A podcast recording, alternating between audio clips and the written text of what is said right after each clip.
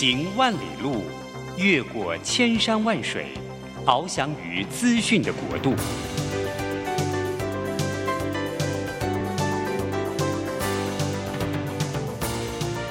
以全方位的视野，飞向更高更远的目标。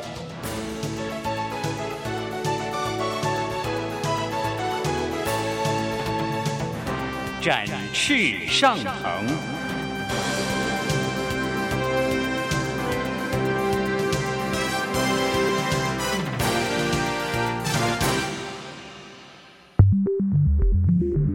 新冠疫情让世界变得不一样。工作职场、生活形态都在翻转变革，学习变成日常的必要必须。让俞国定每周为您搜寻、萃取一本国外热门新书，与你在空中分享。俞国定制作主持，愉快读好书。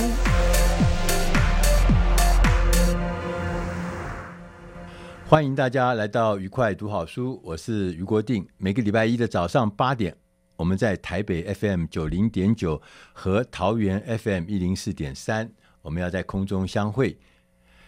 我想大家一定跟我一样，我们在职场上工作了很久啊，都有一个感觉，就是说我们常常看到大家都非常非常努力工作，也非常非常投入，也非常非常的投入很多时间精力啊。但是我们看到很多的人呢，呃。结果却不一样，有的人变成成功者，有人变成失败者。我就常常在思索，成功者跟失败者到底有什么不一样？啊，每个人都很认真啊，每个人都花很多时间呢、啊，每个人都投入了大量的人力、精力、物力，但是呢，结果却差了很多。呃，我们今天呢，呃，这个我觉得这个答案呢，跟我们今天的要来的特别来宾是有关系。我们今天请到的特别来宾呢，是《当哲学》。这本书也是另外一本畅销书，叫《当责》的作者，呃，张文荣老师跟徐继恩老师。张老师早安，徐老师早安。呃，早安，俞社。呃，早安，早安，好，谢谢这个时间。呃，这个这本书啊，先跟老师讲，就是我我因为我很我还蛮喜欢看书嘛，做出版业很久嘛，哈，每天就在那边看书啊，在挑。这本《当哲学》是呃。我拿到以后，因为它很厚，非常厚。通常这么厚的这种大块文章哈、看了就会很害怕嘛哈。是。那这本书呢，是我少数从封面开始我就觉得这本书真重要啊。因为我在自己也在企业界工作很久，是。那我也在这个呃，因为我在媒体嘛哈，有财经媒体，所以啊、呃，工作了这么几十年啊，我我就有有一些这个经历。我觉得老师这个书名“当责”这两件事，嗯、呃，这两个字哈。是我觉得太重要了，是对，所以我想要今天来聊聊老师这本书哈。嗯、这个第一个，我想请教老师啊，嗯，这个不该什么叫做当责？嗯，什么叫当责？OK，当责简单一点讲，就是当家的责任。当家的责任。对，我常常问我的客户，嗯、你是当家吗？嗯，他们都好客气哦。嗯。他们说：“哦，no，我们大当家在那边，我不是当家啊，嗯 uh, 我只是一颗螺丝钉，小螺丝钉。哎呦，这螺丝钉还蛮大颗的哦，哈、嗯。对啊，好，那我说你是一颗螺丝钉，那螺丝钉紧紧的卡在你的位置上，然后让整个呃机器都可以动起来。那你有没有贡献？”他说有，有。当然有贡献，因为比较起来，嗯、我们现在好多机构的螺丝钉都已经松了，对、嗯，而且有些有些还掉在地上，而且还掉满地，有些还不知道跑到哪里去。嗯、你这几颗螺丝钉居然这么紧紧的守在岗位上，嗯、很谢谢你。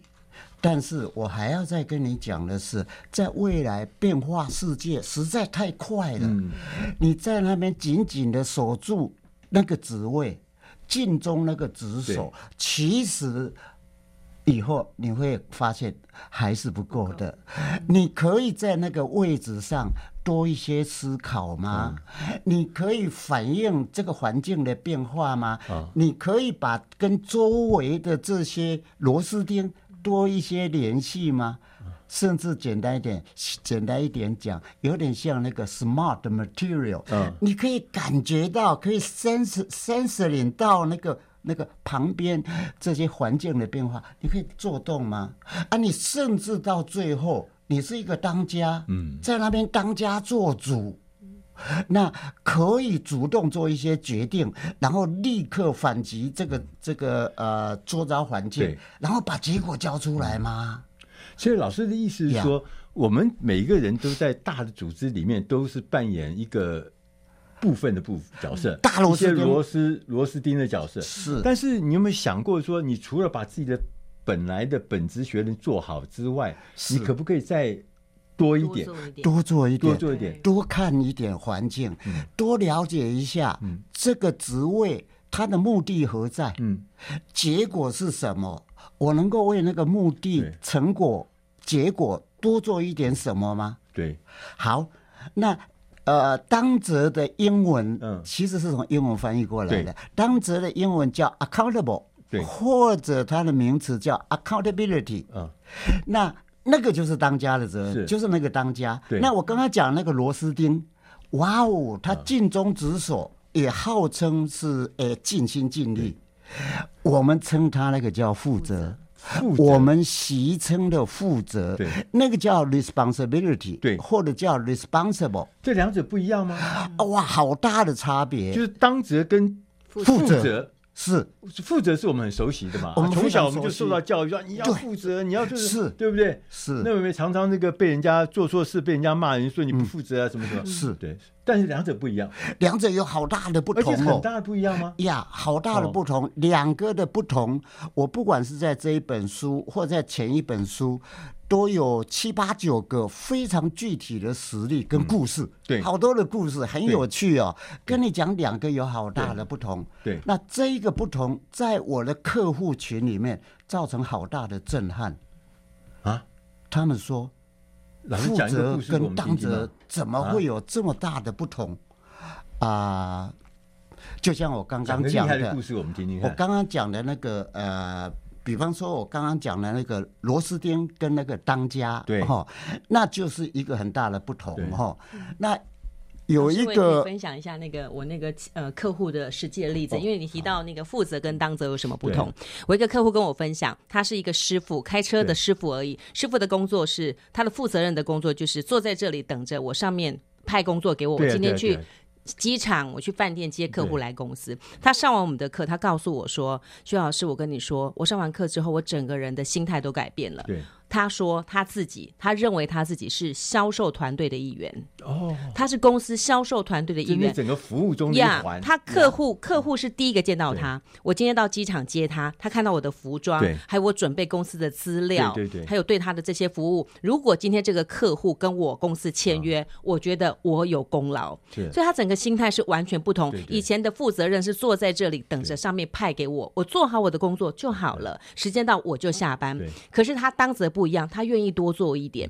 他没有接客人的时候，他就看看公司有什么地方需要帮需要帮忙，有什么同事，他们就是会很鸡婆的愿意多做一点事。我觉得这是当责跟负责很大心态上的不同。徐呃，刚刚这个徐金燕老师啊，他讲到的这个例子啊，我就想起来一个名人。是我年轻时候做记者，我就访问谁？访问那个严长寿。啊、哦，他非常喜欢当，他好喜欢我们当着。严严长寿先生啊，在二十几岁的时候，他因为没有读大学，他是高中毕业。那他做第一个工作是在美国运通做传达小弟。小弟是，其实他说我的工作叫传达，是拿传，就是小弟嘛，就骑个摩托车，带个包包送东西、送文件这样。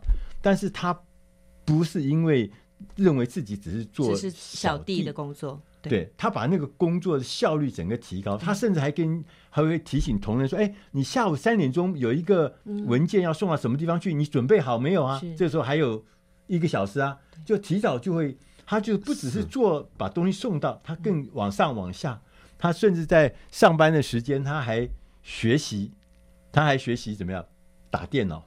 在那个时候，因为电脑很很稀有，那他们因为买机票哈，美国运通买机票那个要。要打电脑嘛哈，那结果那个怀孕的那个那个那个那个工作同仁突然一下早产，早产了，早产以后呢就突然就进医院了，就全公司有谁会打呢？就是小雨说啊，有一个同仁，就是我们那个小弟啊，叫严长寿，嗯、他平时有来练习，嗯，课余时间有来练习，就他就觉得他就接受下来。他二十九岁就当到美国运通台湾区的总经理，是，是。那我就觉得说，就刚可能这个态度就是我们刚刚老师啊，呃讲的，就是说，其实你不只是负责，你要练习提升自己，要达到当责的境界，是。对不对？是。然后我我哦，对我刚刚还特别啊，这个忘记了，就是我要因为老师的。内容很多，所以我们就开始就讲。其实我要跟大家介绍一下老师啊。我们左我右手边第一位是张文龙老师，张老师呢是呃国内这个做当哲学的这个首席的这个专家。他作为十多年来啊，他推展这个当哲的文化，那也在全世界超过八个国家开了呃一千多场的研讨会，受到呃各式各样的这个领域，包含政府的。单位包含学术的大学的单位，包含企业界，不管是高科技还是这个传统产业，受到很大很大的这个呃吸引哈，跟帮忙哈。受那我也再介绍一下我们这位美丽的呃徐金恩老师啊，徐老师是我们呃当泽顾问公司的呃主要的呃合伙呃的同仁，他最厉害的地方是他帮。一百多家的，超过一百多家的企业提供辅导工作，就是你要建立呃当责文化，我们徐老师是这方面的专家，所以一位是领导人带领我们进入，另外一位是帮助我们进入这个呃境界，所以我们要进点音乐。下单元我们再来跟张文龙老师跟徐金元老师，我们来聊聊当哲学，我们如果要推动的话，要怎么着手？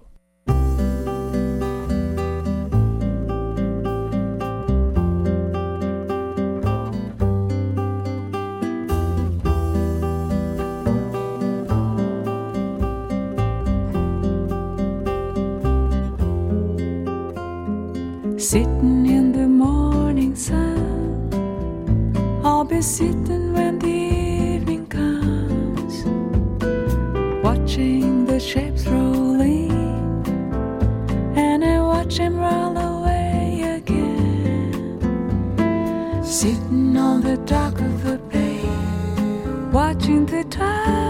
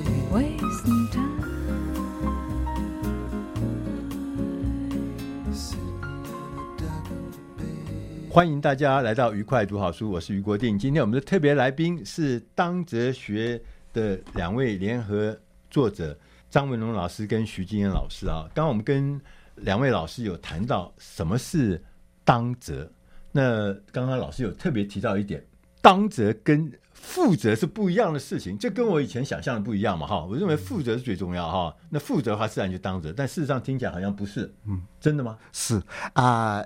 于是这样子哦，我用一个日常的实例来说明。对，假使你是老板，是你一大早八点有一封非常重要的文件，是你必须要寄到客户那边。对，客户要求隔天中午。以前一定要收到，是。那你是呃，你是在帮忙把文件寄出去？你听到老板亲自交代，你就好紧张，然后就立刻采取行动，看公司的 SOP 是什么，然后把字啊、住址啊这些寄件全部把它查清楚，然后你就很快的找到收发帮。老板寄出去，寄出去。你寄出去的时候，还特别问一下收发，打个电话到对，到到呃，到到呃，打个电话去问，是不是明天中午以前可以寄到？他说可以，保证寄到。好，好极了，你就回报给老板。嗯，你很负责吗？是的，我们很负责，就是这样子。这是负责的表现嘛？对。那当责呢？当责在乎成果。成果在乎是吧？其实当责的英文叫 accountable。我常常说 accountable 其实是 accountable for results 的意思。你要为成果负责的，他是要为成果负责。所以隔天早早上，比方说十一点半，他就会打电话到对方那边去问：哎，信有没有收到啊？一个文件好重要的哦，你你一定要呃呃有没有收到？对方说收到了，哇哦，太棒了！他已经交出成果了，他就跟老板报告。对方说没有收到，没有收到的话，那他立刻就会去处理。你公司这么大，是不是已经到了？再留在你们收发，你可以去找找看吗？啊，我我二十分钟以后再打电话过来。好，他再打电话过来，然后发现对方真的已经收到。哎呀，你已经交出成果了，对，对方假使没有收到吗？嗯，立刻采取紧急应变计划。哎，我这边的这个邮局的号码是这样这样，你那边的号码是这样，然后赶快怎么样？那假使等一下十二点半还没有收到的时候，我我们怎么样采取紧急应变措施？对，对啊，这个叫当责。对，这个叫当责。那还有另外一种人，啊、呃，其实寄出去就是寄出去了，一切都是日常作业。对，两天以后，对方好生气哦，打电话来问，为什么在两天前一定要说到现在还没有寄到呢？然后你知道吗？我们这边的这个呃寄信的人，其实是他更生气。嗯，我已经准时寄给你，对，按照公司的规定，按照公司的 SOP，我已经请邮递公司寄出 去，啊、你知道吗？我的责任已经尽了。对，而且那个邮递公司不归我管，你知道吗？对呀，对呀，我管不到那一家，你要去找那个邮递公司，你要不要去找那一家公司？嗯、那个邮递公司，哈、哦，这种这种人哈，他还非常生气呀，对呀，对呀，那这种人不是负责。更不是当责，他是卸责，他是推卸责任。嗯，所以一般来讲，我们把责任感就分成三个阶层。所以重点哈，老老师就我稍微稍微讲，就重点呢，不是说你有没有把这个信寄出去，嗯，对，而是应该是讲对方有没有收到，这才是最重要的，对对不对？这才最重要，因为老板交代你是要让对方收到信，不是要让你说执行完毕。丢给了快递公司，剩下是。快递公司的事情，对，这个是两者有差别。那我们常常会忽略这个事情，就是我觉得我的工作做完了就好了，但至于成果什么，那后面还有层层的人嘛，所以他们应该负责。那这中间就造成就是说，当责跟负责之间的巨大的差异。对，那事实上对每一个人来讲，有当责概念的人，可能哈才能够变成完整的人，他会加速成果。对不对？呀？将来也才能够被大家那个所谓的被大家看中，那个价值才会出来嘛。是，对啊。否则要不然我们找好像找一个机器人一样的，是。对，只只管他那一小段，是。对，其他就不管了。对，在这里面啊，这个我有个问题啊，就是老师因为在那边讲到，就是说当着这里面有牵涉到几个重要的概念，一个叫做赋权，嗯，一个叫赋能，是。能力的人哈，是。赋给他权利，赋给他能力，嗯啊，付给他，还有一个第三个是叫敬业。是。那我们来这三件事情啊，我们今天来谈谈，先谈那个赋权啊。OK，赋权这件事情，我们不是，我们常常台湾不是常常有我们经验，就是叫做有呃授权，但是呢，常常会发生呢，呃，第一个什么叫授权，这概念不清楚哈。第二个事情，我们常常会发生有责无权，叫你做事情，但是没有给你相对的权利，嗯，所以呢，失败率就很高，对不对？那是这种有。有有责无权的事情啊，失败后、嗯、推责任也还蛮蛮蛮蛮也蛮普遍的嘛，哈，因为我也没权利啊，嗯、对不对？是你做的决定，又不是我，嗯、是老板做的决定啊，嗯、所以这个我就算做失败也是蛮有道理的，嗯、对不对？嗯、所以从老师的角度来看，这是这是什么意思？赋权是什么意思啊？OK 啊、呃，其实我们现在绝大部分的管理还是留在授权上，授权家用英文来讲，也许会更清楚。授权叫 delegation，delegation，赋权叫 empowerment。那 empowerment 是从 delegation 再提升一级。对，就像说我们责任感从 responsibility 提升到 accountability。对，当一个员工他愿意从 responsibility 提到 accountability，对，当他愿意为成果负责的时候，嗯，那老板。你的授权会不会多一点？对，那老板那个 in 授权只要要多一点，就提升为赋权。对，赋权的英文叫 empowerment。我们只要从英文来看的话，那前面那个 em e m 它真正的意思是什么？有两个意思。对，一个是附加，是 provide with，是 put on。对呀、啊。那附加的意思是说，员工你的 power 不足。我就加给你 power。那另外一个 in 的意思是 within，就是说在我内心，在我内心的哈，在员工的内心，老板，其实我内心的力量好大哎，我没有用出来哎。对对对。呀，我有好大的热情，其实老板都被你消息消息了。对对，这是我们大陆同胞经常讲的话。对，因为上我们课哈，听听老板的话前进啊。是，所以。Empowerment 这个赋权里面有一个非常重要的概念，就是激励式的授权。嗯，你有激励到员工的心吗？让员工里面的潜力发挥出来吗？还有。另外一个单纯的授权，嗯、那一个权中文就一个字权，嗯、可是英文也有两个不同的差别。嗯、一个最简单的概念叫 authority，嗯，authority 是你在这个职位上该有的权利，哦，你该在法制上在职位上该有的权利。那我副总经理就是比经理。嗯多一点嘛？嗯、那你有没有给人家？有很多的老板连这个也不想给呢哈。嗯、然后另外一个是 power，另外一个权的意思其实是 power。嗯、那这个 power 影响就很大了。其实这个 power 包括了 authority，其实 authority 我们又称它 position power。然后他还有其他好多好多的 power。你是一个专家，有专家的 power；你是一个品格很端正的，有品格的 power 你。你有你有资源的 power，你有这个呃网络的 power，还有甚至暴力也算 power。嗯、有些老板会打人的啊，骂人啊，呀骂人、恐吓人啊，言语霸凌啊。对，我们那个要少用就是了哈。但是那个也是 power。那 power 简单来讲。就是一种影响力，对，那那种影响力是我们在管理上目前很少用到了，因为管理影响力哦要花好多的时间，嗯、所以他们很想用暴力啦，或者是 authority 就想把它搞定哦。那 empowerment 这个赋权，对，那整个领域就好广哈，对。尤其是激励授权、激励式授权这一部分。我们鼓舞了好多的客户，对。这些客户从大老板到部门经理，然后到团队经理，对。尤其是跨部门团队经理哦，他非常需要激励式的授权，哦、激励式的赋权哈，啊，怎么样影响他的部署，对。而不是去威胁，嗯，对，所以呃有两个境境界，第一个境界就是说。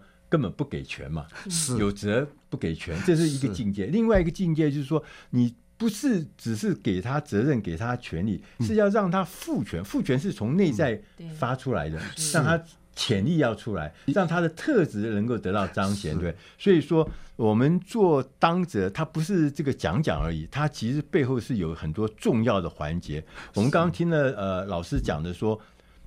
我们要赋权，嗯，让他权责相符，同时要让他这个权呢，能够让他的呃这个整个能力呢，能够得到充分的发挥。我们要进点音乐，下一个单元我们再来跟当哲学的张文荣老师跟徐金燕老师，我们来聊一聊，除了赋权之外，怎么样能赋能？是。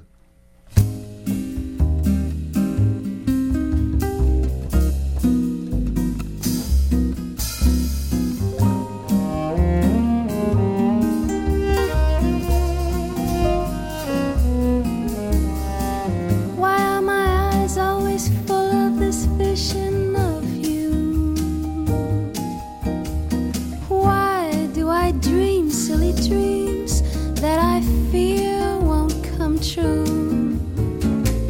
I long to show you the stars caught in the dark of the sea. I long to speak of my love, but you don't come.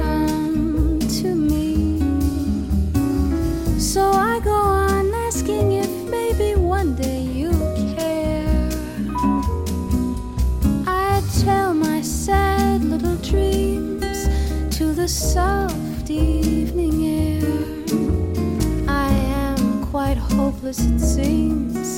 Two things I know how to do one is to dream.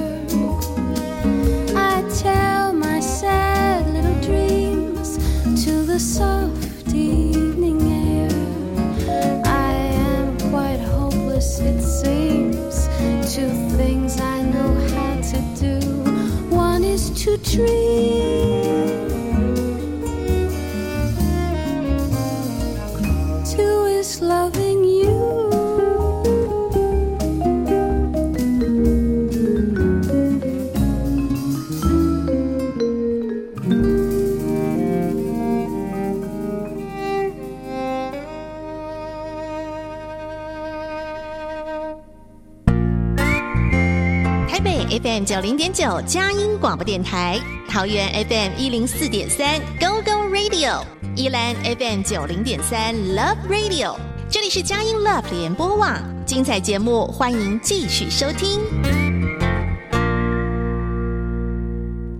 欢迎大家回到愉快读好书，我是余国定。今天我们的特别来宾是《当哲学》这本新书的作者张文龙老师跟徐继恩老师。刚刚我们跟老师们聊到，当责是一个重要的事情，是分辨你是一般人还是你变成一个卓越的人。你要变成一个领导人，你如果没有当责这个概念，你是永远做不到一个成功杰出的领导人。所以这是很重要的一个，对每个人来讲都是重要的事情啊。那在当责的时候，我们刚刚前面就谈到这个赋权，是对赋权。那除了赋权、权力的权啊以外，还有一件事情叫赋人。赋人哈，那我们常常讲说富人，那富人是不是就呃给他给他能力嘛哈？是。啊，要教他嘛，培训嘛。是，但我觉得好像根据老师的说法，富人这件事情好像比想象中还要复杂嘛哈。是，那呃，我稍微讲一个例子啊，就是书上讲一个例子让我感印象很深刻，就是呃，老师在这本书里面讲到一个九一一当时这个世呃世贸大楼被飞机撞的那个九一一的故事。当时里面有一家很有名的世界级公司叫摩根斯丹利，它是一个全世界数一数二的这个跨大国的呃跨国的这个所谓的呃金融的呃创投公司啊，领导公司。摩根斯丹利在那个大楼里面有两千多个员工，嗯，有两千多个员工，但是他们全部的人都顺利的离开那个大楼，都等于是保全了呃生命了哈。那中间有个关键，就他们有一个安全顾问的。官员就他们内部有一个部门的，是专门负责安全的。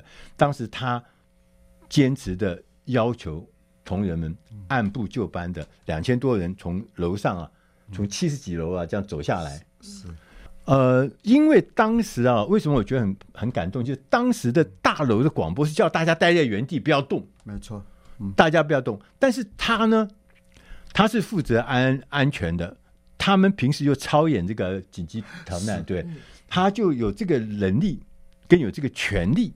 他说：“我们要全体立刻撤离，而且按部就班，不要慌乱，因为慌乱可能会出出大意外。两千多个员工，全部人就安全撤离了。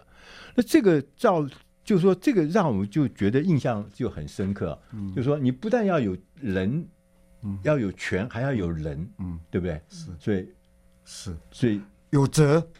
有权，当你有责跟有权以后，嗯，嗯，你有能力吗？你知道，像这一个安全官，这个安全官其实是摩根斯丹利的一个副总裁，他专门负责安全的，对，然后他有责任。对，他有担责，他觉得他对这个两千多人能不能安全离开，他们平常工作的安全，对，他觉得他有责任，对。哦，甚至在一些紧急状况或危险状况下，他仍然是负有担责。所以，他整个的安全设计是非常非常完善，而且他很坚持哦。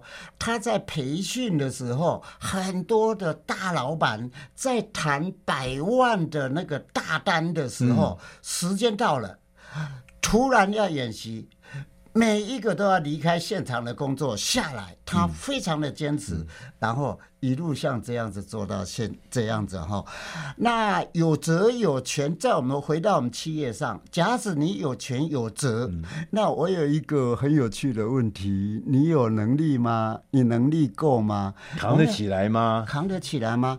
我们有很多人，其实他不知道他不知道的，而且他不知道他没有能，他不知道他没有能力，还不敢讲出来，不要说出来，那会伤。害整个事件最后取得成果的这种努力的哈啊，我们怎么样让他有能？那英文叫 enablement 哈，就是说你怎么样加给他的能。好，那这本书里面我们还是回到很基本的地方，能力有几种？我把它分成七种。有七种的能力，各位有兴趣的话可以去看哦。七种还加上英文中英对照，可以让你很清楚了哈。那当然，大家最知道的一种能就叫 ability，ability 就是能力。能力，你知道能力有两有有有至少有三种。第一种叫硬能力，硬能力是台湾的职场人最擅长的。对，哎，他懂了好多的硬能力、技术技能呀，技术技能。哎，他进这家公司就凭着硬技能进来的。那下一个呢？下一个是软技能。哎，老兄，你的硬技能很强，可是你的 EQ 好糟哦，你的领导力好糟哦，啊，你的做这个 presentation 的这个能力其实也不太好，情绪管理也很重要。你情绪管理实在蛮糟了哈，像这些哈，你还要再升官爬上去哈，其实。很很有困难哦，不只是困难，有的时候还变成组织的灾难。对，我曾经碰过这个，有人跟我讲，他说最怕碰到一种什么叫做勤劳、勤劳而鲁莽的主管。嗯，他很勤劳啊，他们认真的不得了，是，可是他呢能力不足，他鲁莽的不得了，嗯，对不对？就个人给组织带来灾难呢，将帅不足，累死三军。对，不是只有勤劳，你认为勤劳就有什么勤能补拙？不是这样子的，你必须要有能力嘛，对不对？是，所以硬能力以外，你一定要加上软能力。软能力以后呢，还有一种叫新能力，新旧的新，你的新的能力是心脏的心还是新旧的新旧的新旧的新？你知道这个世界新的能力？一路一直不断出现这个新的能力，包括新的硬能力，对，跟新的软能力是。两个，你要不断学习耶，哈。比方说，有时候你会在医院里面，你看到一个老医生，他有五十年的工作经验了，嗯，他不想学新的硬能力或新的软能力，嗯。你会越来越不喜欢到那边去看病，嗯、虽然他有五十年、四十年非常精湛的经验，嗯、可是他缺新能力，他不肯学新能力，嗯、所以这些都是能力的好重要的三个部分了。嗯然后这些能力还要再一路爬升哈，一路一直爬升。老师，这样算不算是我们数位转型学院里面讲的？就是没错，要不断的转型、变革、升级，对不对？是，对。像刚刚讲说，一个有五十年老经验的医生，但是他如果都是用老观念、老方法、老技术，其实你去给他看医生的时候，还蛮蛮害怕的。是对，就像一般我们现在去那个牙科。牙医也是一样，你你家旁边有一家已经开了三十年的那个老医生，非常厉害。他他认为他的技术非常好，可是他进去就是破破，就是旧旧的设备也都旧旧。可是现在的医院那的牙科，你注意看，都是整栋非常干净明亮，然后里面的都穿制服，每一个。都非常有规模，然后里面的设施都是新的，一样都是鉴宝，我花花一样的钱，我怎么可能去选择那个黑黑的旧旧的？我我想要去新的，因为那边有新的设备，而且还有新的设备，对，新的设备仪器，它光照，对对，它一直不断，就像我们植牙好了，它不断的都有一些新技术，对，所以我觉得真的要顺着这个时时代的改变，嗯，对，但很多很多旧观念的人，他不愿意改变。于是还有一点，对，就是说他在这一个。Enablement 的过程中，有一个非常重要的概念，就是说，你好多的能力是做中学、学中做出来的。对对对，哦，没有办法把你派去一个特别的地方训练好久才回来。对对，通常都是在工作中一边学习，一边呃一边进步。对，哦，所以举个例来讲。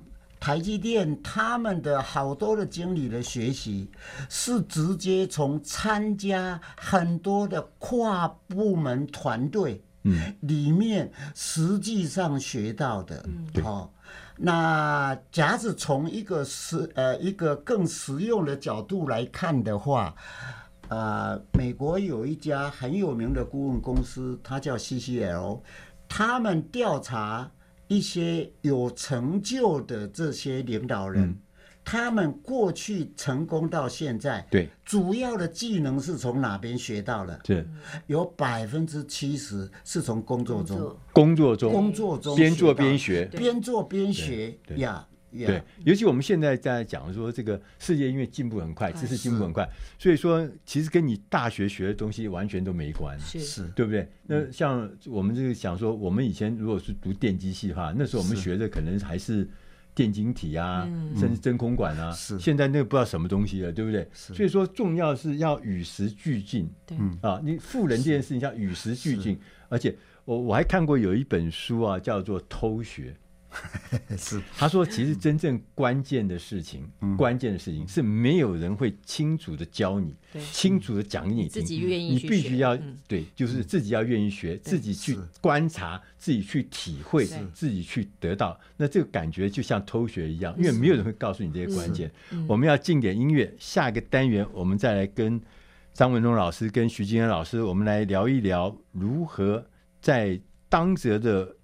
学里面，当责的文化里面，我们让我们自己，让我们的企业能够建立起一个正确的当责文化。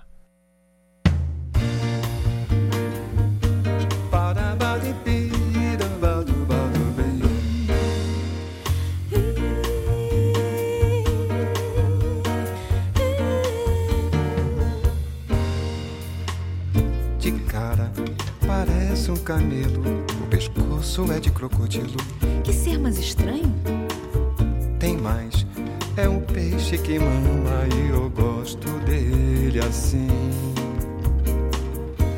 E não é fácil gostar tanto de alguém. Não é fácil ser amado tanto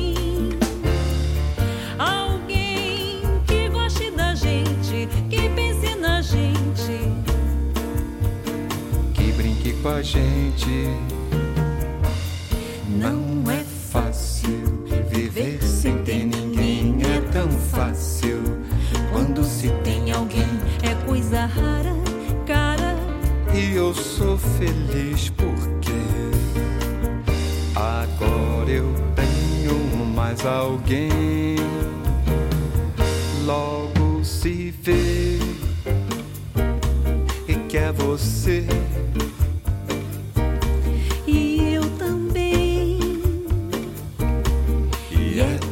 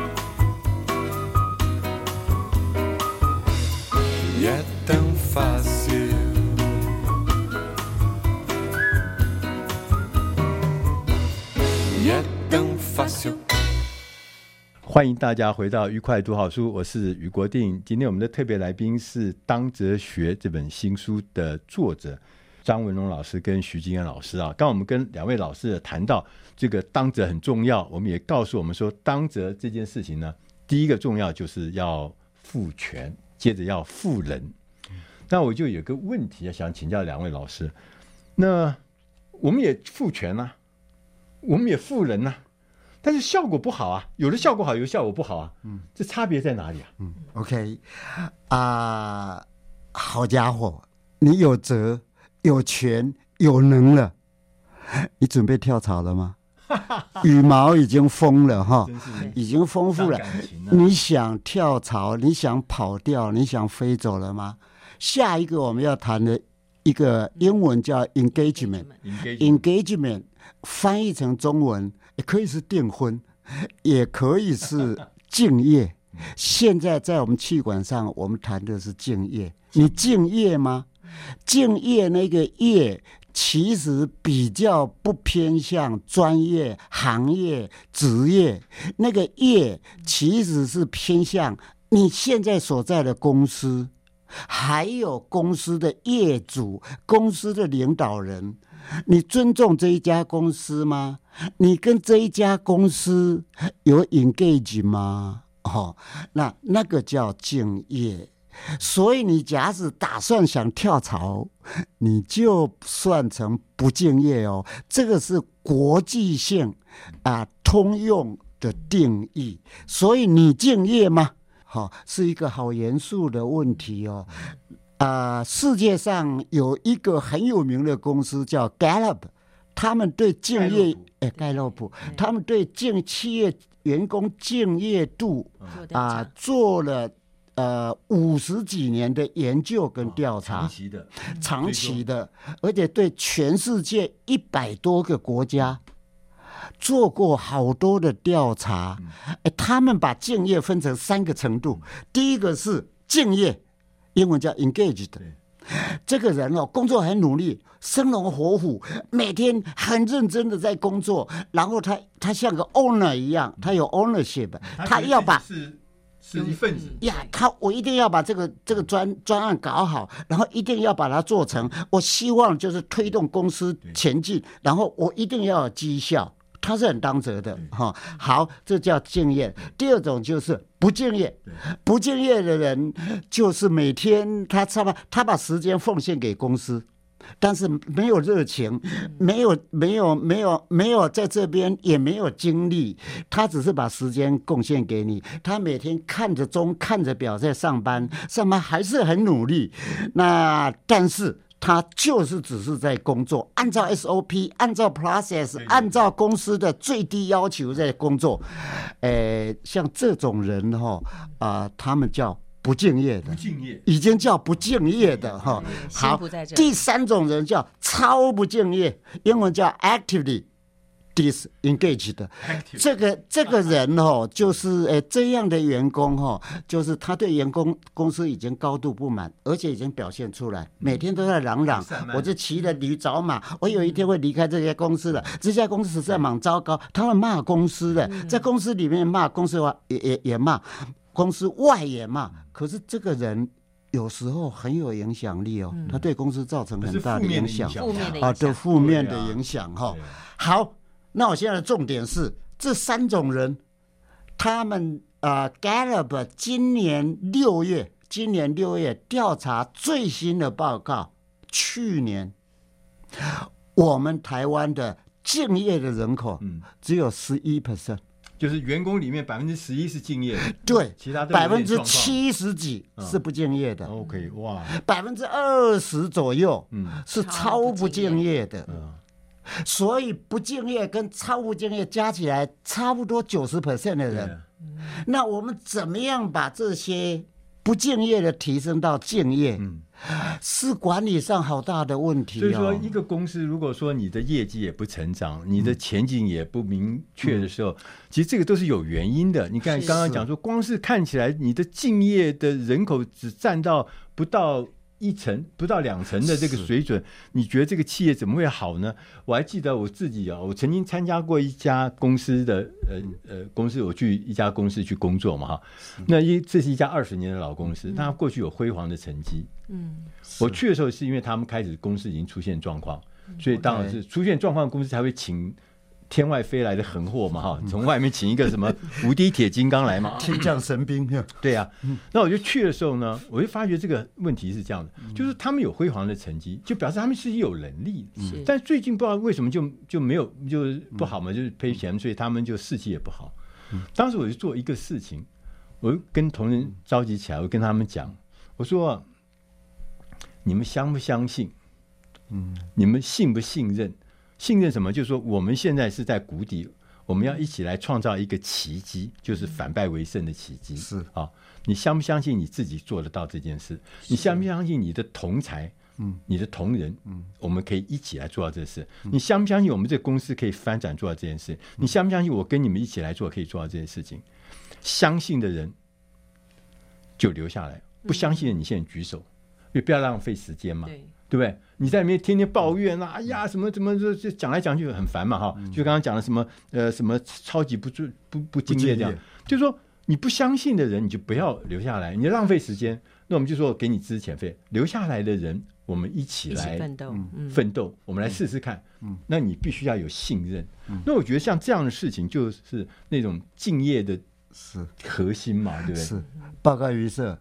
我是超不敬业，可是我还是不想走，因为我现在一下走不掉。对呀、啊，对对对。好，那你相信说台湾七十 percent 的不敬业员工，加上二十 percent 的超不敬业员工，总共加起来九十 percent 呢？你相信吗？我相信，因为哈。今年年初春节前后，好多家顾问公司，台湾的，嗯，跟呃呃呃报社、杂志社都一直在报道这个消息。春节完以后，对，过完年以后，有九十几 percent 的人想跳槽，想换工作。这个九十 percent 就是七十加二十，对，他们都想走，对，哎，有没有走成？没有，没有走成，所以又懒洋洋，这个呃。无可奈何的回来，继续当他的不敬业跟超不敬业员工，这变成舒适圈吗？啊、呃，对，其实他蛮舒适。你要我加班是不是？No，我把时间已经贡献给你，我下下班以后的工作才更重要。我还有斜杠要在做啊、呃，所以我是不加班的。好，你一定要加班，我们来算钱。对啊，你要我像当责里面，我们经常讲的就是。当责为了交出成果，你可以多做一点吗？多做一点那种概念叫做 one more ounce，或者台湾话叫鸡婆一点。嗯、你可以鸡婆一点吗？你知道我为什么这么鸡婆？你为什么知道我想 one more ounce 多做一点点？因为我要交出成果。对，交出成果容易吗？交出成果不容易耶。讲到这边，我想问老师啊，请教老师，就是说，那我们怎么在企业里面建立这样的文化呢？敬业文化哦呀，太棒了！我们现在也在帮助一些公司，怎么样建立一个敬业文化，甚至当责都更升级当责的文化。就是说，从当责、赋权、赋能、敬业，其实这四个要合在一起的。对，这四个合起来就是我们所谓的当责学。对，对，那只有一项。都显得好薄弱。那这个当责文化里面最重要就是当责这个价值观，次重要就是赋权、赋能、敬业。对对对。那这个这四个一定要合起来哈。对。那敬业的一个基本观念，我们常常呃就出现问题了。对。老板看到员工不敬业。你知道吗？他开始骂人，骂你的资质怎么这么差，素质怎么这么差？你的家庭教育是怎么样的？学校教育怎么样的？社会教育怎么样的？对，其实美国人跟欧洲人讲的好简单哦。对，假使员工敬业度太低，对，是老板的领导力不足。假使老板的领导力不足。那么就有改善跟改进的空间。哦，不是换老板哦，呃，所 以比较难，所以老板怎么样在进修，有当责、赋权、赋能、敬业的概念，其实真的很重要。老板一个人改，一大堆人，甚至几百几千人都会改。对，所以为什么美国人的 coach、executive coach 是集中在？那些大老板，嗯，就是那个总裁、高阶的执行长、最高阶的，还有可能会升执行长的那一个副总裁。对，所以我们从这个今天呃两位老师张文荣老师跟徐金安老师的说明里面，我们可以清楚知道，一个企业。你能不能够蒸蒸日上？你能不能够保持领先？能不能创造价值？能不能保持竞争力？其实关键是我们每一个人，尤其从上到下，每一个人有当责的概念。当你有当责的概念，你就会做出更多，是多一点。当每个人都多一点的时候，那整个组织就多很多。所以说，《当责学》这本书，我们觉得是推荐跟啊、呃、每一个朋友们，你每一个听众或者观众，我们一起。应该去研读的这本书，虽然可能你不一定是 CEO，但是当你有当责的概念，你将来就会变成 CEO。今天非常谢谢两位老师到我们节目里面来，谢谢大家收听，我们下集同一时间空中再会。